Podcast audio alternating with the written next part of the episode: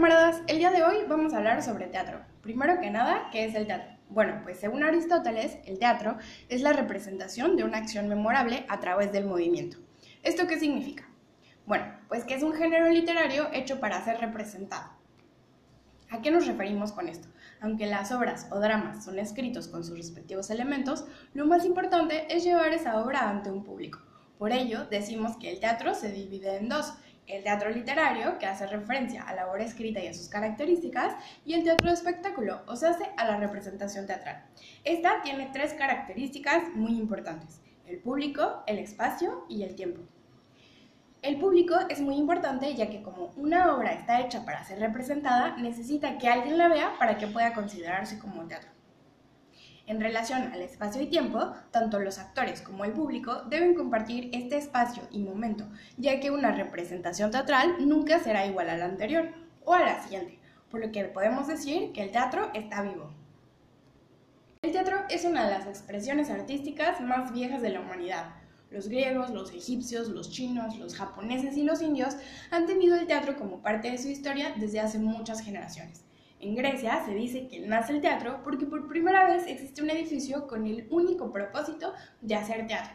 Se usa como una forma de adorar al dios Dionisio, que era el dios del vino. Le hacían bacanales, o sea, hace fiestas enormes en donde comían, bebían y hacían teatro.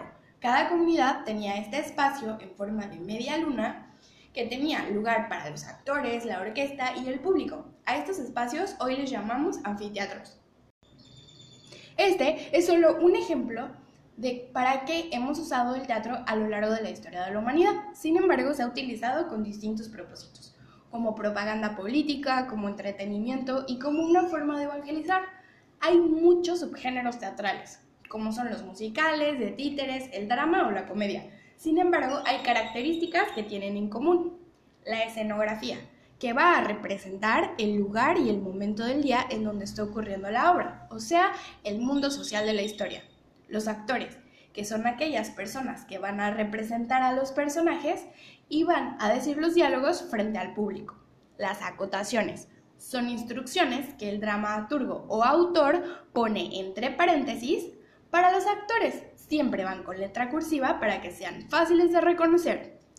El diálogo Mientras que un texto destinado a la lectura puede tener un narrador, el teatro está basado en la comunicación entre los participantes para darle contenido y forma a la historia. Por ello, los diálogos son parte esencial y característica del drama o teatro literario.